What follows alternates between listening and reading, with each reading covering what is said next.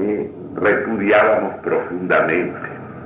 Repudiábamos nosotros la soberanía popular, el sistema de los partidos, el sistema del sufragio universal.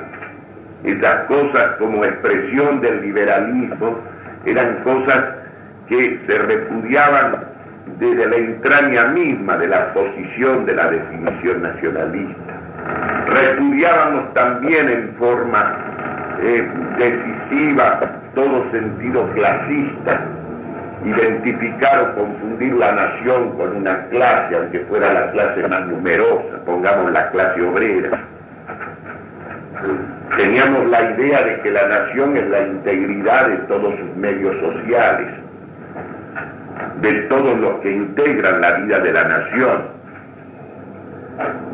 También repudiábamos profundamente al socialismo, en cualquiera de sus formas, en las formas así, digamos, de tipo democrático y parlamentario representada por el Partido Socialista, o en las formas extremas y revolucionarias del comunismo.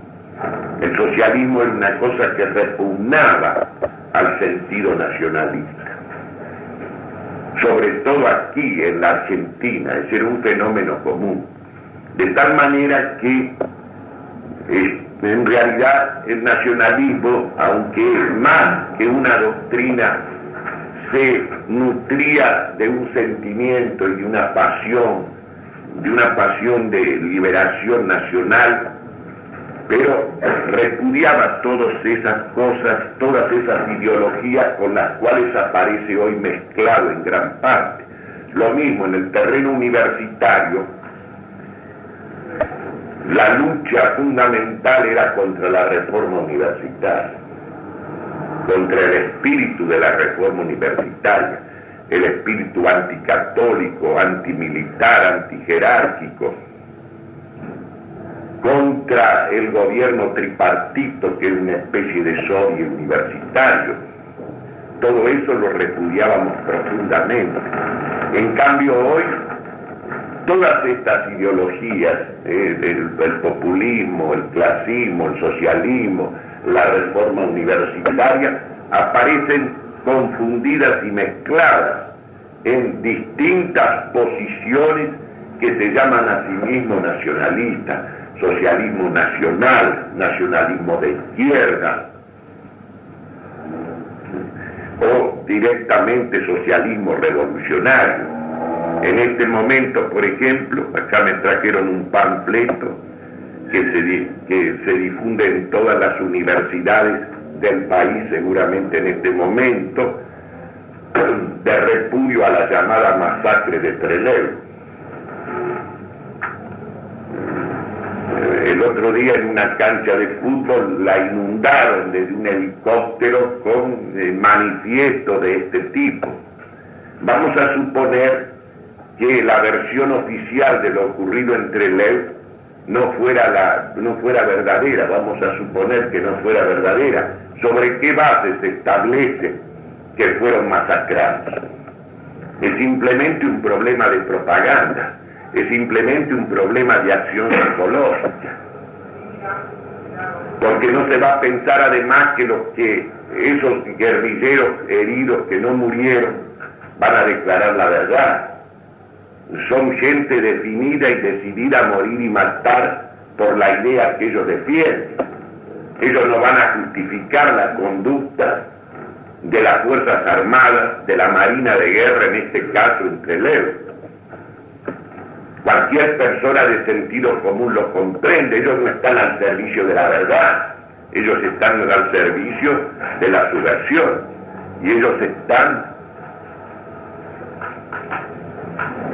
y ellos están precisamente eh, están en esa tarea, están en lo suyo.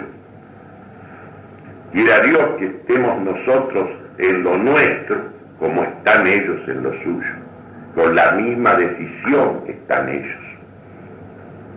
Porque realmente es lamentable que la verdad no sea tan eficaz como es el error.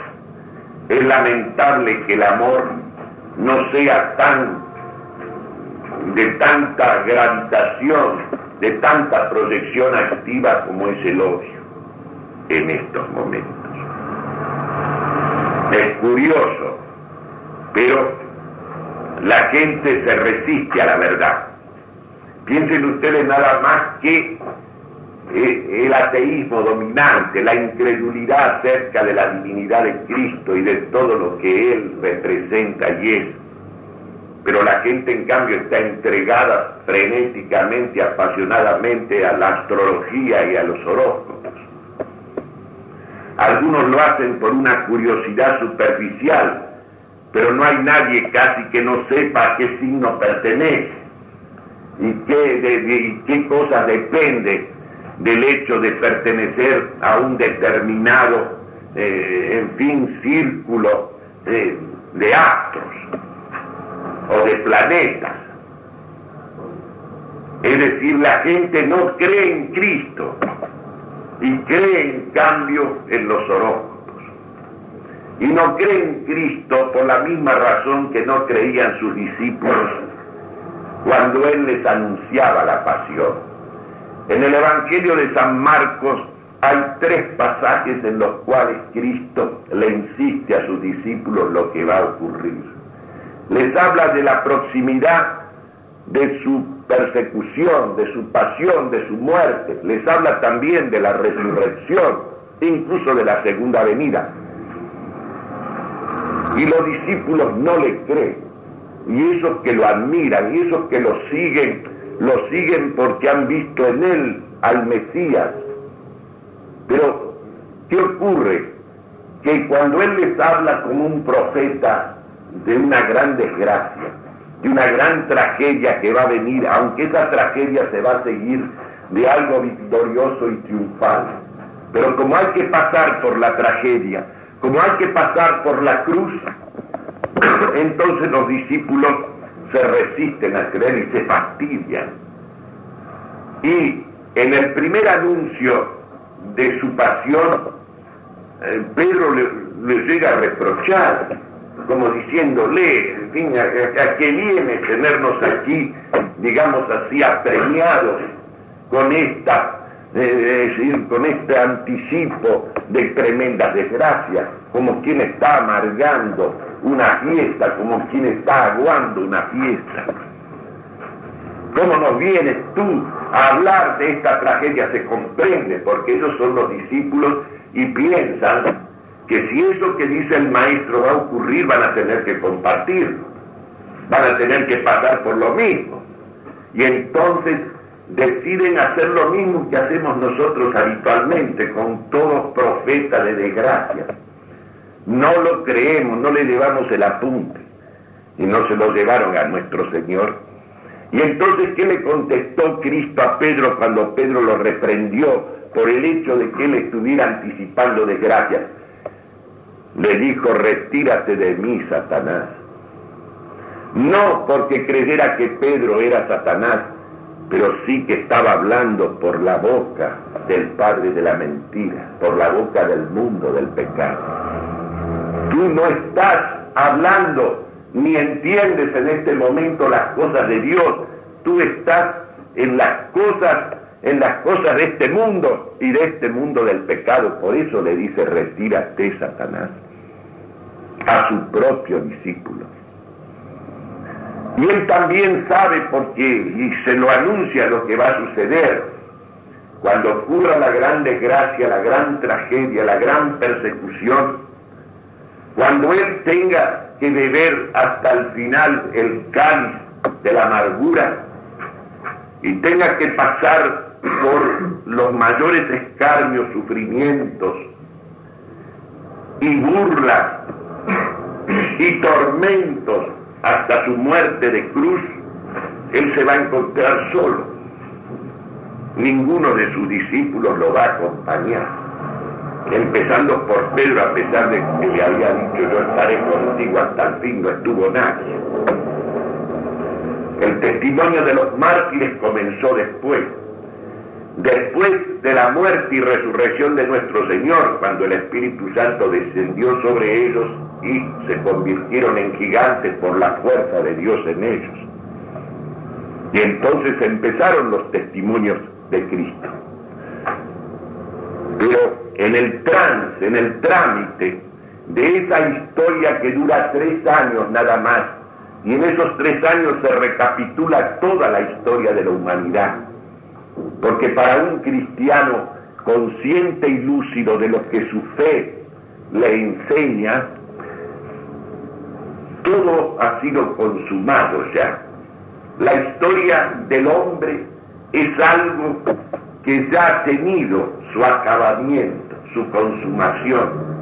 Después de la pasión, muerte y resurrección de nuestro Señor Jesucristo, ya no puede pasar nada nuevo en el mundo.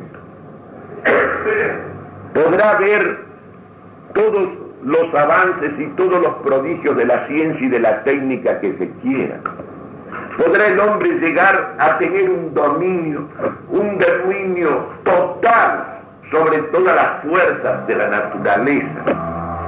Podrá hacer todos los cambios que quiera en todos los órdenes, pero no va a poder agregar ningún hecho nuevo, ni tampoco podrá existir sobre la tierra ninguna humanidad que sea más perfecta que la que ya ha existido en la persona de Cristo, que es el hombre verdadero, siendo también verdadero Dios. Y si tenemos que referirnos a una criatura, no podrá haber una humanidad más perfecta que la de la Santísima Virgen. Y toda humanidad de cualquier época y de cualquier tiempo medirá su estatura, medirá su rango, medirá su perfección humana o su imperfección de acuerdo a la distancia que se encuentre de esa criatura que es la perfección misma del ser humano. Aún no hay cosas que no comprenden el tiempo que vivimos. Esas falsas inquietudes, por ejemplo, de las mujeres que viven desesperadas por descubrir lo que es ser mujer y para qué está la mujer sobre la tierra. Y a lo mejor hay gente que reza el Ave María todos los días. Y sin embargo se está preguntando para qué existe la mujer, teniendo allí el testimonio supremo de lo que es ser una mujer. Y ser un hombre, un hombre en la plenitud de su existencia humana, en la plenitud de su libertad, que es la obediencia, la obediencia fiel y lúcida a la voluntad de Dios. Porque el acto de libertad, de libertad lúcida y responsable más acabado que se ha dado sobre la tierra, es aquella palabra de la Virgen cuando la anunciación del ángel, cuando ella supo que estaba destinada a ser la madre de Dios, hecho hombre, ella todo lo que dijo fue esto que es una expresión de libertad. He aquí la esclava del Señor, hágase en mí según tu voluntad. Y el hombre verdaderamente libre es justamente el hombre que se entrega lúcidamente, voluntariamente, a la voluntad de Dios. Porque lo que te pide, porque hay algo que tenemos que comprender, que tenemos que comprender nosotros los cristianos. Todo ser, de acuerdo a la naturaleza que lo constituye, está ordenado a un fin. Está ordenado a un fin, porque Dios todo lo ha creado para algo. Todo existe, lo mismo el mineral que la planta, que el animal, que el hombre, que el ángel existe para cumplir un fin, para dar una nota determinada en el concierto del universo creado por Dios, para servir, sea como instrumento ciego, como instrumento lúcido y libre, al plan de una divina providencia, de ese Dios que es principio y fin de todo lo que existe. La diferencia que hay entre las criaturas libres y las criaturas que no son libres es que las criaturas libres colaboran de una manera activa, son instrumentos activos, lúcidos y por lo tanto responsables de lo que hacen. Si lo hacen en el orden creado por Dios, o si lo hacen o se intentan en la desobediencia un desorden o una alteración, que Dios se encargará de hacerlo servir al orden a ese mismo desorden. Todo existe para un fin y Dios a cada ser le ha dado una naturaleza determinada, con las potencias también determinadas para poder cumplir su fin. El hombre existe para Dios el hombre, el fin del hombre va más allá de él mismo. El principio del hombre es el Dios que lo ha creado y el fin de la existencia humana es Dios. De manera que la esencia del hombre, la naturaleza humana está ordenada a Dios como, su, como a su último fin. En consecuencia, cuando el hombre se separa de Dios, cuando el hombre rompe con ese fin para el cual él está hecho, no solamente él queda aislado de su fin, separado de su fin, sino que corrompe su naturaleza. Porque justamente la naturaleza de un ser está hecha para cumplir el fin, la misión de ese ser. Si yo me aparto de esa misión o la rechazo o la niego, entonces yo ¿Qué es lo que hago conmigo mismo? ¿Qué es lo que hago con el ser que me define y que me constituye? También yo lo desnaturalizo, lo distorsiono, lo violento, lo corrompo. Por eso el hombre dividido de Dios, separado de Dios, se vuelve inhumano. Deja de ser hombre, deja de ser cumplidamente hombre y queda deteriorado como hombre, disminuido como hombre, corrompido y entregado a la corrupción. Y entonces el hombre se vuelve inhumano con los demás hombres y se vuelve inhumano consigo mismo. Y la única manera de restablecer la humanidad del hombre, de devolverlo al hombre a la plenitud de su ser, es devolverlo a la unidad con Dios, o sea, con su último fin. Porque cualquier persona de sentido común, aunque no sea creyente, comprende que si una cosa existe para tal fin, y si se aparta o se desvía de ese fin, se pierde a sí misma, pierde su propio ser, se desnaturaliza, se deshumaniza, no puede ser de otro modo. Por eso, por ejemplo, una consecuencia, ¿qué ha sido el pecado del hombre frente a Dios? Para hablar de la verdadera historia del hombre, que no es la que hemos aprendido nosotros. La historia que nosotros hemos aprendido, sobre todo la historia universal y la historia patria, en la escuela primaria, en el secundario, en la universidad, es una historia exterior del hombre, que tiene poco y nada que ver con lo que hace a la esencia y al fin del hombre.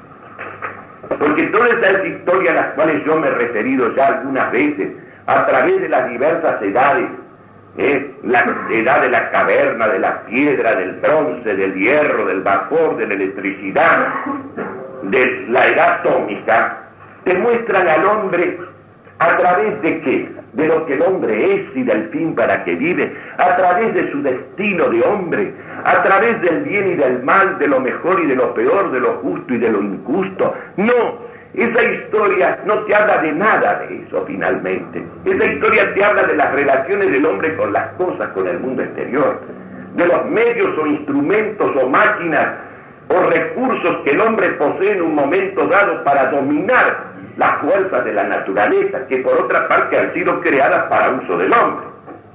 Y es natural que el hombre esté hecho para dominar esas fuerzas que han sido creadas para servicio de Él. Pero Él no ha sido creado para servirse a sí mismo, ni para servir a las cosas, sino para servirlo a Dios.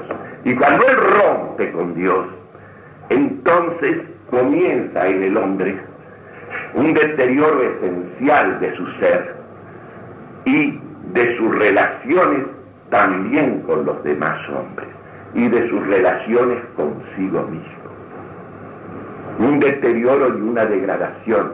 Y esa historia que nosotros hemos estudiado no te habla finalmente de nada de eso, al contrario, te sugiere la idea de que hay un camino ascendente, progresivo, una especie de evolución que siempre va más adelante, como si hubiéramos empezado con la humanación de la bestia y después el hombre se fue haciendo cada vez una humanidad mejor y más perfecta a través de esas distintas edades que te muestran por medio de las ciencias y de las técnicas y de la industria y de los recursos humanos para dominar las cosas. Y entonces te da la impresión que en el siglo XX la humanidad ha escalado realmente una altura, una altura que la lleva, no ya el que la ha llevado a desconocer la religión del Dios que se hace hombre, para sustituirla, como diría Pablo VI, por la religión del hombre que se hace Dios. Y el hombre se considera como un Dios. Y se permite el lujo como el astronauta Gagarín de ir volando por los espacios siderales y volver después a la Tierra y decirle a la gente, anduve por el cielo y a Dios no lo vi. Claro, no lo vio a Dios porque está en el silencio de Dios, porque está dividido de Dios, porque no se da cuenta ni siquiera que ese poder de la inteligencia humana para poder llegar a ese dominio prodigioso de las fuerzas materiales del universo, esa inteligencia es un reflejo en él, es una imagen en él, una delegación en él del poder creador de Dios. Ni eso ve, ni eso se da cuenta. Se encandila y cae de rodillas delante del prodigio de la técnica y ni siquiera reconoce que existe en él un alma inmaterial, inmortal, un alma inteligente y capaz de querer, de donde emana esa potencia, esa capacidad para poder llegar a realizar esos prodigios de la ciencia y de la técnica. De eso ni siquiera lo tiene presente, porque si lo tuviera presente se daría cuenta que ese principio en él es un reflejo de algo que lo trasciende absolutamente. Y entonces, al ver nada más el orden mismo que existe en la naturaleza, se daría cuenta que hay un principio que todo lo ha ordenado. Porque un orden, cualquier persona de sentido común se da cuenta que no se puede hacer por sí solo, ni puede surgir del caos. Ni la unidad puede surgir de lo múltiple por sí misma. De tal manera entonces que el hombre ha perdido de tal manera el sentido real de la historia, porque ha perdido el sentido de su ser. Y entonces él, aunque sea cristiano y aunque comulgue, y aunque haya estudiado un poco de historia sagrada, la historia en la cual él cree como cosa de la ciencia, como cosa de valor objetivo, como cosa de validez, de validez para utilizarla en la vida, cree precisamente en esa historia que tiene tan poco que ver con el destino del hombre. Porque el hombre puede perder su alma y perderse definitivamente y caer en las iniquidades y en los crímenes mayores, al mismo tiempo que es poseedor de, los, de las mayores maravillas de la ciencia y de la técnica. La dignidad del hombre es algo que no aumenta por el hecho de que yo viva en esta edad atómica con relación a lo que pudo ser la edad de bronce o la edad de hierro. Si hubo en algún tiempo caballeros esforzados y valientes que pelearon por, Dios y por su dama y que daban testimonio en los campos de batalla y en todos los órdenes de la vida, ahí hay una manifestación de plenitud humana como podría darse en el día de hoy, en medio de todos estos prodigios de la técnica, actos de valor, de vida esforzada, de vida heroica. Lo cual te quiere decir que ninguno de estos recursos y medios técnicos tienen absolutamente nada que ver de suyo con lo que hace a la esencia y al fin para el cual el hombre existe, con lo que hace al destino trascendente del hombre. Esa historia no te enseña nada, no te ilustra nada, al contrario te confunde, porque te hace ver una humanidad que se perfecciona cuando en el momento que estás viviendo nosotros asistimos precisamente a la coincidencia de los mayores prodigios que jamás han existido acerca del dominio del hombre sobre las cosas junto con la forma de crimen, de aberración más denigrantes que se han dado jamás en la historia. Porque ha habido criminales, ha habido siempre gente que ha matado para robar, o por celos, o por, por pasión, o por interés, o por cualquier otra cosa.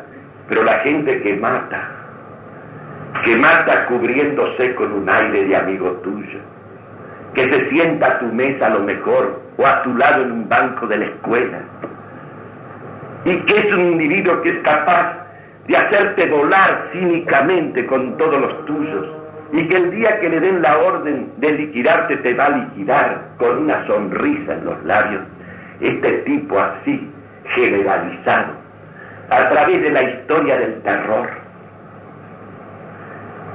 es una cosa muy contemporánea. Siempre ha habido aberraciones sexuales, siempre ha habido homosexuales, pero ¿cuándo en el mundo se ha hecho la justificación de eso? ¿Cuándo se han escrito teorías y doctrinas que se enseñan incluso en institutos y academias superiores para justificar las aberraciones humanas? ¿Cuándo en una nación, en un estado en el mundo como en Inglaterra de hoy, se ha institucionalizado y hecho ley la unión entre homosexuales? Yo les pregunto a ustedes, si alguna vez en la historia se ha asistido a crímenes, a degradaciones, a corrupciones y pudriciones masivas como estamos asistiendo en este momento, donde los gobiernos que autorizan las propagandas más denigrantes, más viles, más envilecedoras, donde usted se encuentra con un proceso que va gravitando tanto como sobre los jóvenes varones y mujeres, al punto de emplear su cuerpo como se emplea una cosa y de hacer de, de la satisfacción, del placer, de la actividad sexual una cosa como comer y beber.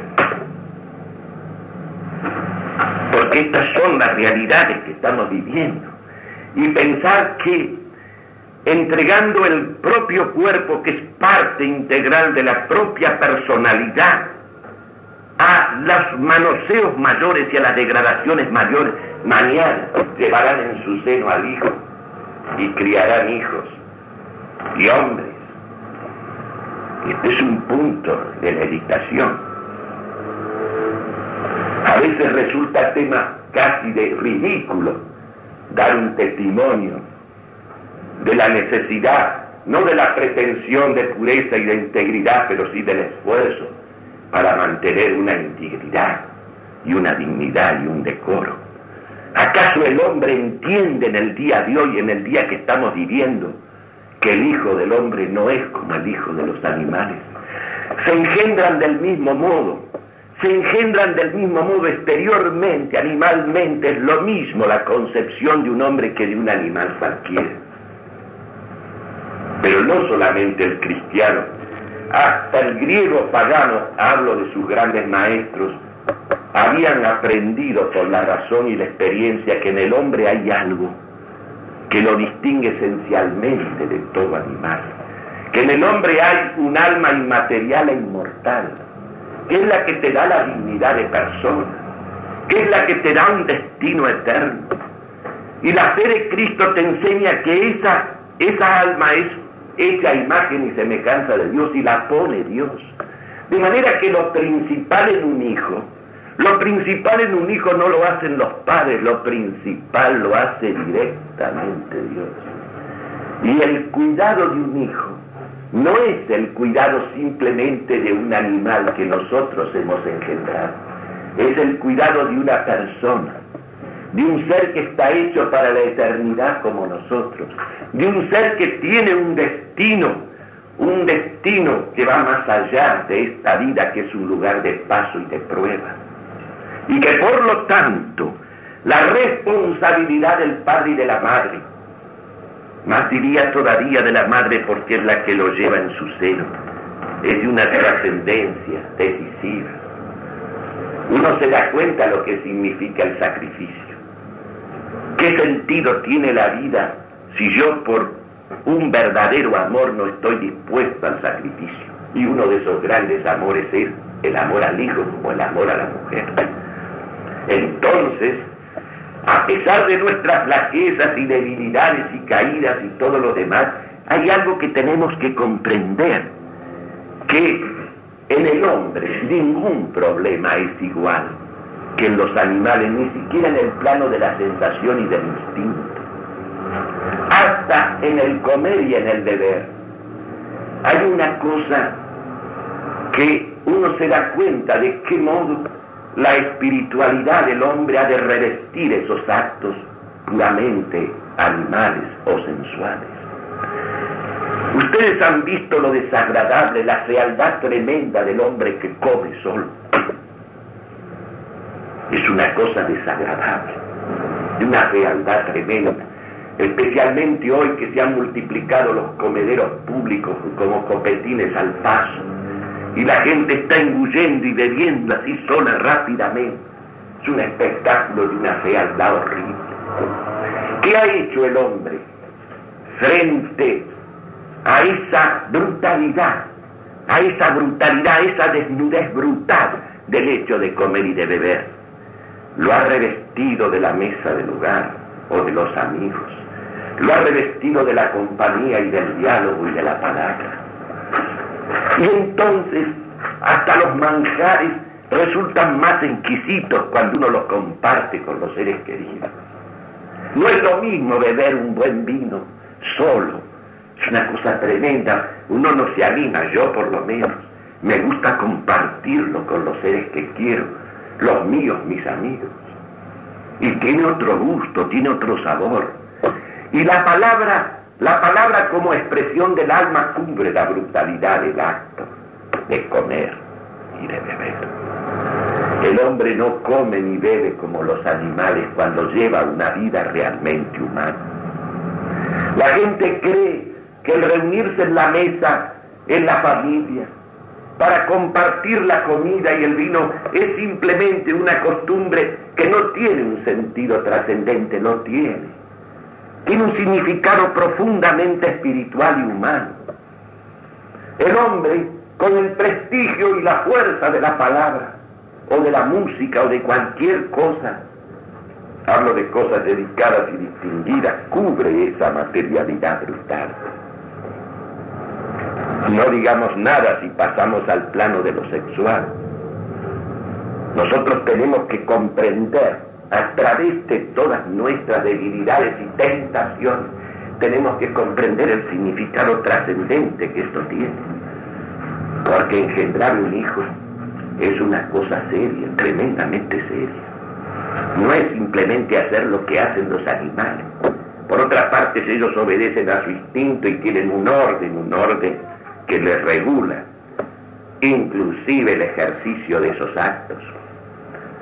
Y nosotros en presencia de un hijo estamos en presencia de un ser al cual le debemos la vida entera. No hay nada que no tengamos que hacer en bien de ellos, a costa de lo que signifique para nosotros. Ese es el sentido que tiene. Uno está cuidando un ser que está hecho para la eternidad, que tiene una dignidad, una dignidad que no es la dignidad de un animal cualquiera. Hemos perdido el sentido de eso. Y lógicamente, la gente al entregar, y hablo principalmente de la mujer porque el problema se agrava, es igual en el varón y la mujer, pero en la mujer se agrava precisamente por la función. A un momento en que ya lo único que le puedo decir a los muchachos que son alumnos míos es preguntarles a ellos si ellos admiten en conciencia que su madre se haya acostado con otros hombres antes de conocer a su padre. Nadie me ha dicho todavía que no le importa, gracias a Dios. Nadie me ha dicho que no le interesa. Tampoco yo, cuando le he preguntado si admite que la que va a ser madre de sus hijos puede haber sido una mujer que se ha acostado con otros hombres, nadie me ha dicho que quiere eso que no le interesa. Porque le he tocado una cosa profunda y esencial cuando les he dicho eso. Yo no estoy hablando un lenguaje de moralina ni de puritanismo, sino de una cosa real y profunda. ¿Qué es lo que quiere uno en la vida? Lo que quiere una en la vida, en todo aquello que es un compromiso de esos compromisos definidos y definitivos, lo que quiere es fidelidad. La fidelidad que ofrece y la que ha de recibir. ¿Qué sentido tendría la vida aunque estuviéramos rodeados de todos los bienes, colmados, saturados de todos los bienes materiales que te dan riqueza, salud, placer, poder, si no contaras con la fidelidad? Con la fidelidad en las relaciones, con Dios, con la patria, con la familia, con los amigos. Si no tuvieras eso, si no encuentras eso en la vida, estás totalmente vacío y estás en realidad hundido en la desesperación por más cosas que tengas. Y la desesperación es ya estar en el infierno mismo. ¿Qué pasa cuando el hombre está dividido de Dios? Y por lo tanto su esencia, su misma esencia y naturaleza humana está degradada y corrompida. Por eso aparece en el hombre y hasta aparece como una fuerza natural el egoísmo. El egoísmo que es una cosa antinatural y antisocial, porque el egoísmo es una cosa que divide. El amor se pudre. En lugar de ser un acto de donación, se convierte en un acto de posesión. El que ama quiere poseer lo que ama. Quiere poseer a quien ama. Quiere que sea una cosa que lo sirva a él, que lo aproveche a él en cambio de ser él uno que se ofrenda y que se da. Y cuánto mejor es dar que recibir. Y sobre todo dar de este orden de cosas. ¿Qué pasa cuando el hombre se divide de Dios? El hombre queda volcado sobre sí mismo, que es estar como volcado sobre la nada. Queda dividido de los demás hombres y queda dividido de sí mismo. La parte inferior se constituye en un estado de baja rebelión contra la parte superior y dirigente. Y los instintos y los apetitos se desmandan y te apremian y te abruman y te asedian y te llegan a embotar o a cretinizar o a bestializar cualquier cosa de esas. Y el hombre ha pretendido, ha pretendido contemporáneamente edificar sobre el egoísmo la ciudad humana edificar la economía. Por eso está la economía capitalista de lucro, de ganancia. Se produce para ganar, para ganar lo más posible. El sentido de la actividad económica que produce los bienes necesarios para satisfacer las necesidades materiales de los hombres resulta que se constituye en función de un espíritu de lucro, de la codicia humana.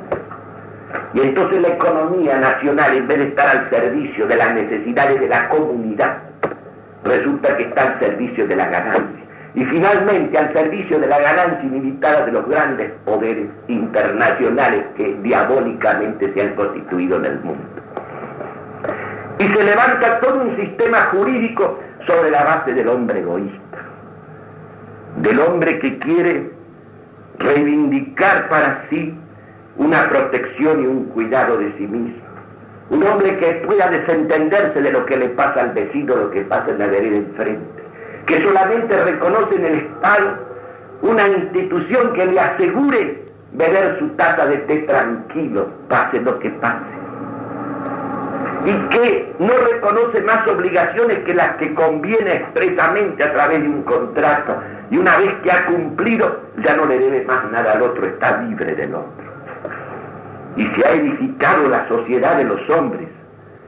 Incluso la familia, las empresas, todas las instituciones se han edificado sobre esta figura jurídica del contrato, que tiene su sentido para cierto tipo de transacciones, pero que gira en figura universal es una cosa monstruosa, porque es un principio de separación. Aristóteles lo vio con figura incomparable, analizando el sentido de las convenciones humanas, él decía lo siguiente, cuando los hombres se reúnen y convienen y contratan obligaciones recíprocas, esa unión es más bien separación. No lo hacen para unirse, lo hacen para asegurar su separación. Yo no tengo más obligaciones que las que voluntariamente he convenido. Y las obligaciones mías para los demás van hasta el límite que yo he convenido. Más allá de ese límite, yo quedo libre. Yo no le debo nada al otro. Y por eso han surgido esos lemas, esos eslogans de nuestros tiempos, yo no le debo nada a nadie. Imagínense a alguien que pueda decir, yo no le debo nada a nadie. Hasta Robinson Crusoe, a quien se pone como modelo del self-made man, el hombre que se hace a sí mismo, era un hombre que cuando náufrago fue a parar a la isla, era un hombre que estaba lleno de una inmensa deuda, arrastraba consigo. Porque todo lo que le permitió a él sobrevivir ahí, lo había recibido de los otros. Lo había recibido de una crianza, de una educación, de una sociedad, de un medio social histórico del cual había participado. Y entonces, en el mundo de los modernos, se lo presenta como el ejemplo del hombre que se hace a sí mismo, como si él no fuera un deudor, un deudor total como somos nosotros, porque en el fondo el libro de la vida se inicia con deudas, con deudas que son imposibles de pagar, hagamos lo que hagamos, sea cual sea la medida de nuestro esfuerzo. La deuda que tenemos con Dios, que nos ha dado todo lo que somos y tenemos, es una deuda que no podemos pagar.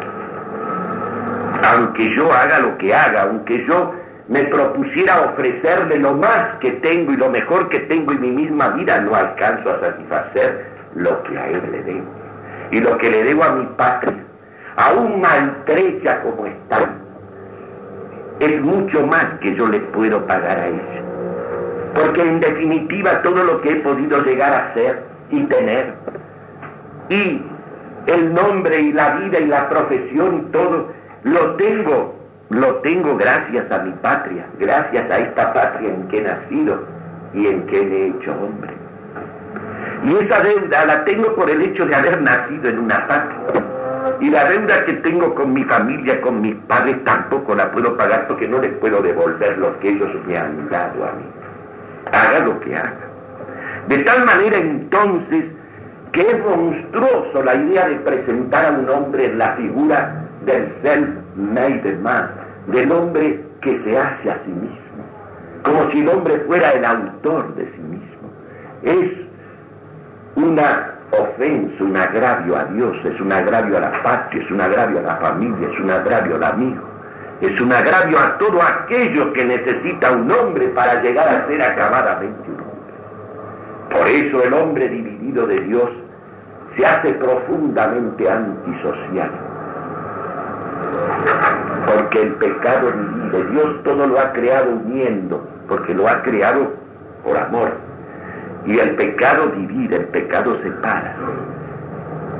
Y el mundo moderno ha querido levantar la ciudad de los hombres sobre el egoísmo, sobre el principio de la separación.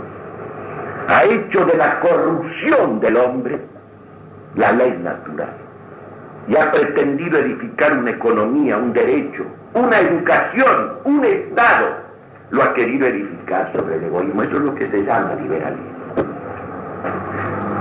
Esta palabra tan maravillosa, liberalismo. Un día les hablé de la violación de esta palabra a través de una conferencia del padre Petit de Murat. Porque la palabra liberalismo viene de liberalidad. Liberal ¿Quién es liberal en el sentido propio, en el noble sentido metafísico de esta palabra? Liberal es el magnánimo, es el desprendido. Liberal es uno que no está aferrado a los bienes, sino que dispone de ellos y dispone con largueza y con grandeza. Eso quiere decir liberal en su sentido originario. Y la palabra liberal ha degradado hasta ser la expresión de una cosa monstruosa una ciudad levantada sobre el egoísmo, sobre la separación del hombre. Porque, repito, cuando el hombre se divide de Dios, se divide de su fin y degrada su naturaleza que está ordenada a ese fin. Y degradan todas las cosas, todas las virtudes. ¿Qué es la prudencia? cuando el hombre actúa desde sí mismo como si fuera él el principio y el fin de la existencia. ¿Qué es la prudencia cuando la raíz del hombre que yo reconozco es el interés egoísta o el temor servil? Degrada en una mera habilidad, en una táctica, para triunfar, para lograr éxito, para salir adelante de cualquier modo, lo mismo en los negocios personales que en los negocios de la comunidad. Y la prudencia, que es una sabiduría, que es la sabiduría práctica, degrada en una simple habilidad, en una simple habilidad. Nosotros en general en esta patria no hemos conocido nada más que gobernantes más o menos hábiles, más torpes o más hábiles, pero gobernantes prudentes, varones prudentes. Después de Juan Manuel aquí no hubo ninguno. Ese fue un varón prudente desprendido, desprendido. Porque para poder actuar con libertad, para poder actuar con soberanía y con señorío hay que estar desprendido. Era justamente el antípoda de Perón. Perón es el hombre que no tenía nada cuando llegó a ser gobierno. Y todo su gobierno fue una habilidad de engaño, de adulación, de servilismo, de pudrición. Se dedicó a pudrirlo todo, empezando por los que le rodeaban. Y finalmente se entregó a pudrir personalmente a la juventud. Ese hombre tiene la idolatría de muchos, acaso de la mayoría. Ese no fue un varón prudente. Ese que vive como un sibarita en Madrid es uno de los grandes empresarios allá, con los dineros de la patria. Es, la, la antítesis de Juan Manuel. Juan Manuel era el hombre más rico de la Argentina cuando llegó al gobierno. Y más rico con su esfuerzo y su trabajo en el desierto. Y ese hombre se fue pobre de la patria. No giró jamás a ningún banco del mundo, ni siquiera su propio dinero. Y cuando se fue de la patria se fue con el archivo. Y cuando le levantaron, Urquiza arrepentido le levantó momentáneamente la inhibición, se pudieron vender algunos de los bienes, algunos de los bienes de él, con lo cual alquiló una chacra que trabajó hasta su muerte. Eso era Juan Manuel, un señor, no un adulón, un demagogo. La prudencia degrada cuando el hombre se divide de Dios y degrada la justicia. La justicia se degrada también, ya no es más darle a cada uno lo que le es debido, lo que es suyo. La justicia degenera en esa en la pura legalidad. Hoy en las universidades argentinas, desde ya, desde generaciones, se enseña, no digo con exclusividad, pero con criterio dominante, la teoría del derecho puro de Kelsen. Kelsen es el jurista de la época. ¿Y Kelsen qué es lo que te enseña? Un derecho vacío de toda sustancia de justicia. Un derecho que se reduce a la legalidad vigente cualquier medida, cualquier regla que dura, que se impone, que una autoridad la impone y obliga a acatar y obedecer, eso es la ley, ese es el derecho, eso es la justicia. Eso se enseña en las universidades argentinas, fundamentalmente. Entonces, claro, se legaliza todo, se legaliza el fraude, se legalizan los crímenes mayores, se legaliza la homosexualidad, se legalizan esos casos esos casos de que se presenta el esposo a la esposa o la esposa al esposo se presenta y le dice, mira, tienen por ejemplo dos o tres o cuatro hijos, mira, me he enamorado de otra mujer, de manera que yo soy auténtico, sincero, te lo digo, me mando a mudar de casa. Todos los días está ocurriendo esto. Y entonces el derecho te legaliza también en la patria donde no hay divorcio aparentemente. Por eso ustedes leen en los diarios aviso de ciertos abogados que dicen nueva libreta argentina, te consiguen una nueva libreta en cualquier municipalidad. Y se casan y descasan todas las veces que se le da la gana y los hijos que se los lleve el viaje. Es un hecho. ¿Y qué pasa con la fortaleza? La fortaleza se degrada también. La fortaleza se degrada porque la fortaleza, el verdadero valor, está referido al fin. La fortaleza sin justicia no es fortaleza. Y entonces, ¿qué ocurre? Que un pistolero, un terrorista y un mártir se confunden.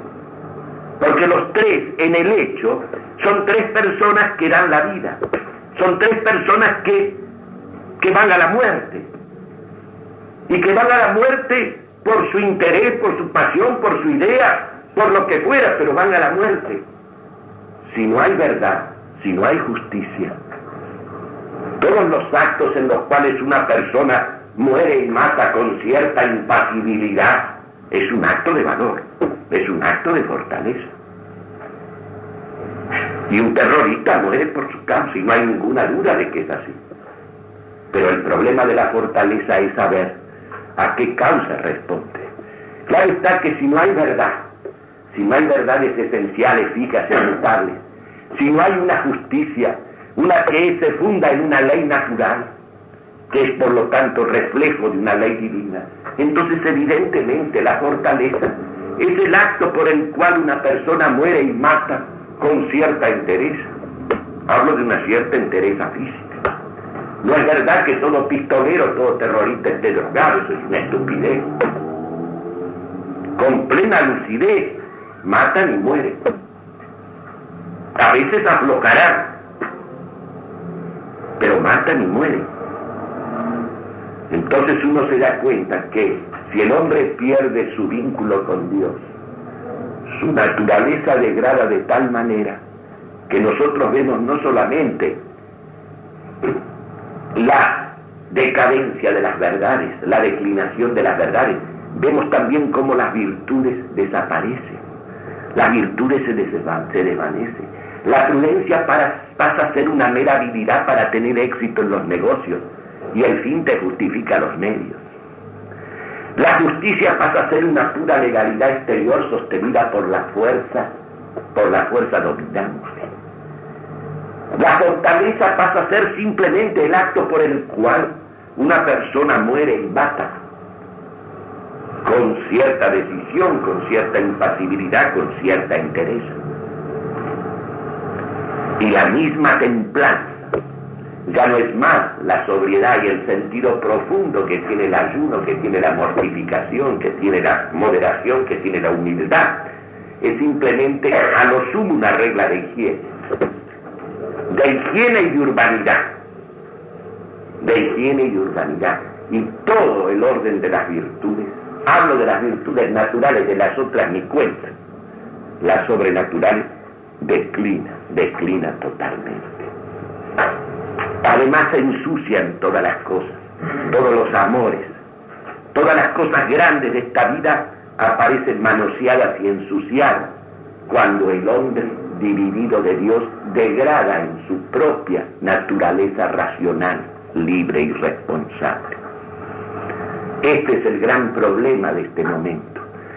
Por eso, en rigor, no hay nada más que una sola antítesis en el mundo que está en juego en todos los terrenos, lo mismo en el pensamiento que en la vida, que en la política. Y la antítesis es entre la zoología y la cristología. O partimos de una concepción zoológica del hombre. El hombre es un animal superevolucionado, todo lo superevolucionado que ustedes quieran, pero un animal más. O partimos de la idea de que el hombre es una criatura hecha a imagen y semejanza de Dios. Yo le pregunto a cualquiera, ¿sobre qué base si el hombre es nada más que un animal, todo lo super evolucionado que se quiera va a ser respetable una vida humana? ¿Por qué no van a matar y sacar del medio a uno, a diez, a cien, a un millón, a diez millones para llegar a una finalidad determinada? ¿Qué razón hay? ¿Qué derecho tiene una persona a vivir si no puede defender su vida y prevalecer sobre el otro? ¿Sobre qué fundamento si el hombre no es nada más que un animal? Y si no hay nada más que esta vida, si no hay nada más que esta vida, se comprende perfectamente el hedonismo, que haya que tratar de hacerla lo más placentero y gozadora posible. Es una cosa que está razonable, consecuente con el principio. ¿Sobre qué te vas a fundar para levantar una ciudad? En la prudencia, en la justicia, en la caridad. Si el hombre es nada más que un animal que nace, come, engendra y muere, y todas las obras también se derrumban. Si en el hombre no hay nada que tenga un significado de eternidad, entonces uno se da cuenta que uno mismo ha degradado al hombre a la condición de una nada, de una cosa, de un gusano cualquiera. Y cuando nosotros, a través de la historia, a través de la psicología, a través de la sociología, a través de la antropología y de todas las disciplinas y del derecho y de la economía y de la pedagogía y de la ciencia del Estado, nosotros enseñamos y difundimos este orden de principios, en que en la raíz y en el fondo hay una concepción del hombre, en que el hombre está negado, desconocido como una criatura de Dios hecha a su imagen y semejanza, que tiene por eso una dignidad de persona y un destino trascendente y eterno. Si nosotros en el punto de partida negamos esto, las consecuencias que derivan en cualquier plano teórico y práctico serán todas aquellas que conducen precisamente a la situación que estamos viviendo nosotros en este momento tan tremendo es este ateísmo de hoy, que no es más un ateísmo puramente teórico como puede tener una persona, sino un intelectual escéptico que no cree ni en el pan que come, y que es simplemente un indiferente frente al problema de si Dios existe o no existe. El ateísmo ha devenido práctico y multitudinario, masivo se ha hecho una praxis revolucionaria, una praxis en que están embarcadas las masas, lo mismo las masas universitarias que las masas proletarias, sobre todo las universitarias. Una praxis revolucionaria, un ateísmo realmente sistemático, un afán de arrasar con todo aquello que constituye el ser y la dignidad del hombre, aunque se invoquen las grandes palabras como la liberación, la justicia, la solidaridad humana, etc. Y por eso el hombre, sobre la base de esta concepción, puede cometer los horrores que comete y hacerlo hasta creyendo que hace un bien. Es lo que Cristo ya previó cuando le decía a sus discípulos, vosotros seréis perseguidos como he sido perseguido yo, y cuando os mataren, van a creer las personas que lo hagan que le están haciendo un obsequio a Dios, que le están haciendo un obsequio a Dios. Piensen lo que está pasando hasta en el seno propio de nuestra Santa Madre Iglesia. Resulta que ya hasta para muchos sacerdotes Dios no ha venido para salvar al hombre, no ha venido para asistir a todos los hombres, a los pecadores, y para reunirlos con Dios en él sino que Dios ha venido para una promoción social. Es cierto que admitido Dios y la reunión del hombre con Dios en el sacrificio de la cruz de nuestro Señor, también de ahí deriva una doctrina social, evidentemente. Él ha venido a predicar el reino de Dios la unión del hombre con Dios en la eternidad. Y Él ha hecho el camino de la regeneración. Y lógicamente, en esta vida, si el hombre ha recuperado la amistad con Dios, y esa recuperación es Cristo, no hay otra. No hay otra que haya sido revelada por Dios a los hombres fuera de la revelación cristiana. Dios podrá tener otros caminos y los ha de tener seguramente para rescatar a los hombres. Pero el único camino que ha revelado históricamente y que se ha manifestado históricamente es Cristo. Y toda la historia es una historia santa que confluye desde el pecado de Adán hacia la venida de Cristo. Y luego esa historia se continúa, esa historia de la salvación a través de la iglesia, que es como la ciudad de Dios, decía San Agustín, que peregrina en medio de la ciudad de los hombres. Y toda la historia se ha consumado en ese nacimiento, en esa predicación, en esa pasión, en esa muerte y en esa resurrección. Todo lo que le puede acontecer al hombre se ha consumado allí, todo está realizado allí. Solamente el hombre reunido a Dios en Cristo puede vivir ya en esta vida de la vida de Dios y ordenar, ordenar en Cristo, que es la perfecta unidad de Dios y del hombre, todas las cosas humanas. Cuando San Pío X nos manda instaurar todas las cosas en Cristo, lo que quiere decir es eso. Se había roto la unidad entre el hombre y Dios. La ruptura de esa unidad que es el pecado significa también una degradación de la naturaleza humana, porque el hombre dividido de Dios se desnaturaliza, se deshumaniza, se vuelve inhumano consigo mismo y con los demás.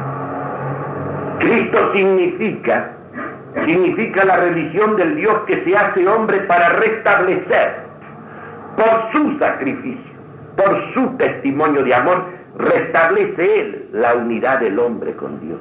Entonces el hombre empieza a vivir en Cristo la vida misma de Dios en esta tierra. ¿Y cómo se proyecta necesariamente esa vida de la gracia en nosotros, cómo se proyecta en las relaciones, por ejemplo, con los demás hombres, en actos de desprendimiento, en actos de generosidad, en actos de amor, en actos de entrega y de consagración. Todas las cosas cobran un sentido nuevo. Pero Dios no ha venido principalmente, no se ha hecho hombre para cambiar las estructuras sociales, sino para cambiar al hombre para renovar al hombre. Porque solamente el hombre renovado en Cristo, ese hombre nuevo, proyectará esa renovación suya, esa unión suya con Dios en Cristo la proyectará en la ciudad, en las instituciones, en todo el orden de la vida humana. Entonces no es posible pretender que nosotros vamos a lograr la justicia social, esto que llaman la justicia social, si antes no está el reino de Dios en nosotros. Buscad primero el reino de Dios y su justicia, lo demás se te dará por añadidura. Cuando vino Cristo al mundo, el mundo vivía en medio de la esclavitud, sobre todo el pueblo donde él nació, pero un pueblo que estaba sometido a los romanos en ese momento, que vivía soñando con un nuevo David que los liberase y en cambio se le pareció, se le apareció este Mesías en la figura de la pobreza, la mansedumbre, la debilidad y la impotencia humana. Por eso no creyeron en él. Estaban demasiado enseguecidos, precisamente por las cosas humanas, los bienes humanos, para ver a Dios en esa figura. Y en un mundo donde había mil iniquidades, donde había miles de crímenes, donde el leproso era una persona que se la aislaba totalmente, se la echaba del medio y no tenía asistencia ni cuidado ninguno para nombrar un caso, donde había miserables a montones y abandonados, y donde había prepotentes y poderosos. Y él vino a predicarle a todos los hombres porque todos somos pecadores, le vino a predicar el reino de Dios y la salvación eterna. Y en la medida en que en los hombres fue penetrando la vida y la fuerza de Dios en la gracia, en esa misma medida los hombres se fueron haciendo más hombres y fueron proyectando esa superior humanidad esa perfección de su ser la fueron proyectando en la relación con los demás hombres. Y se fue obrando el cristianismo, la expansión del cristianismo en el mundo. que es el milagro moral más estupendo que pueda existir. Mediten ustedes lo que fue la vida, la pasión, muerte de Cristo. Aconteció en un lugar insignificante de aquella época, en un pueblo sometido, sin ninguna importancia mayor. Los acontecimientos que protagonizó Cristo ni siquiera se proyectaron, no solamente por la falta de medios de comunicación, sino que ni siquiera trascendieron al imperio. Prácticamente, salvo los que estaban allí, nadie se dio cuenta de lo que había pasado. Y encima los discípulos actuaron con una cobardía insuperable. Y se escondieron hasta ellos mismos anularon todo lo que había ocurrido humanamente considerado. Y además todo terminó humanamente en una derrota, en una derrota.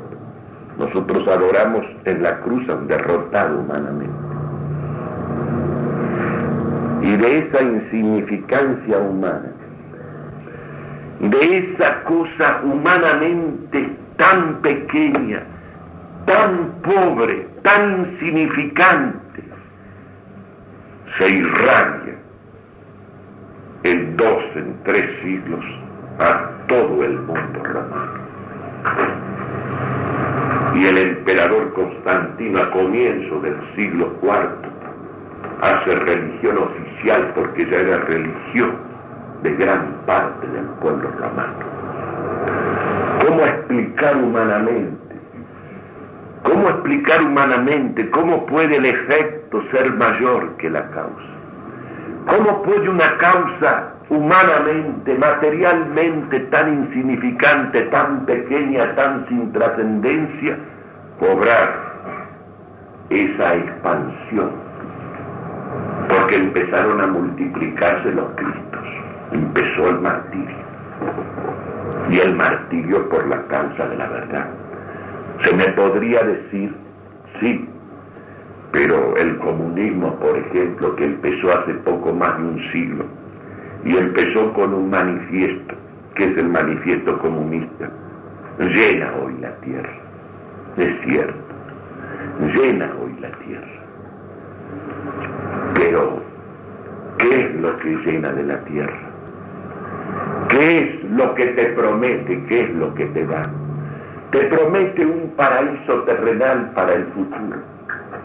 Porque ningún país, ni la Rusia soviética con 53 años de ensayo socialista, ha conseguido hacer un país con las puertas abiertas para que el mundo vaya a ver las maravillas de cómo vive el hombre ahí. Te cuesta una enormidad entrar y salir.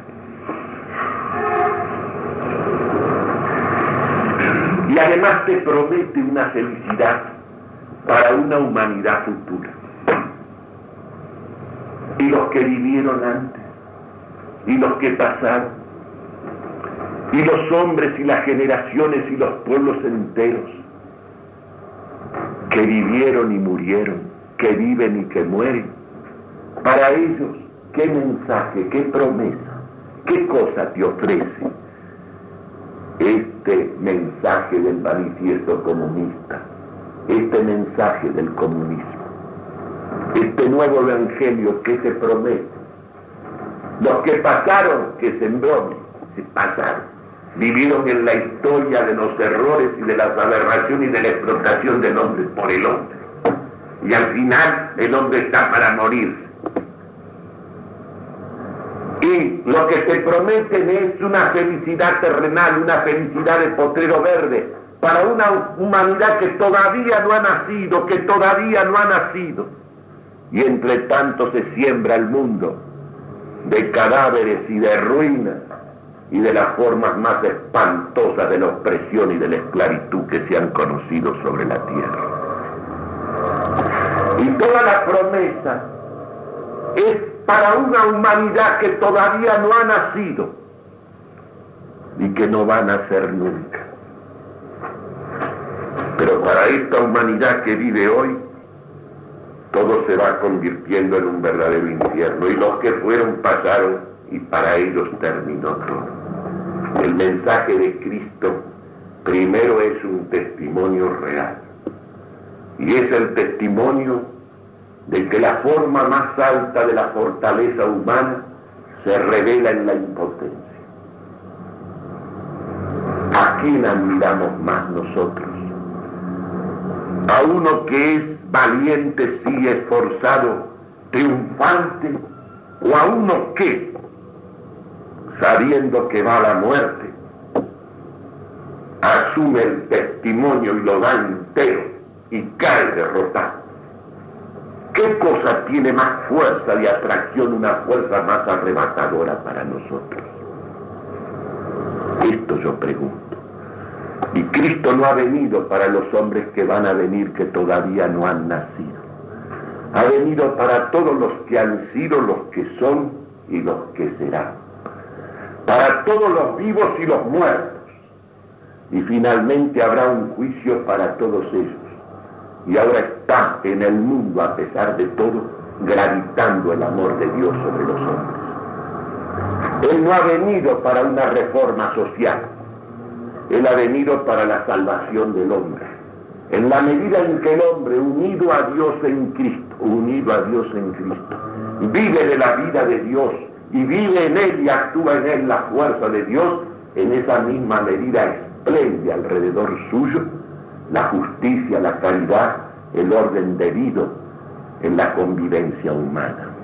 Porque en definitiva la ciudad de los hombres no es más que un reflejo ampliado de la estructura moral del alma humana. Resumiendo, no hay más que dos posiciones. Una tiene un fundamento zoológico y otra tiene un fundamento teológico cristológico. Cada uno piense cuál es más real, más concreta, más verdadera, más cierta. ¿Cuál es la que te habla al fondo mismo de tu ser en las más profundas aspiraciones? ¿Y cuál es la que en definitiva te niega todo? Porque aun cuando con los prodigios de la técnica se produjeran bienes en cantidades tan fabulosas que todo el mundo estuviera colmado y saturado. ¿Qué tendría que ver eso con una verdadera vida humana?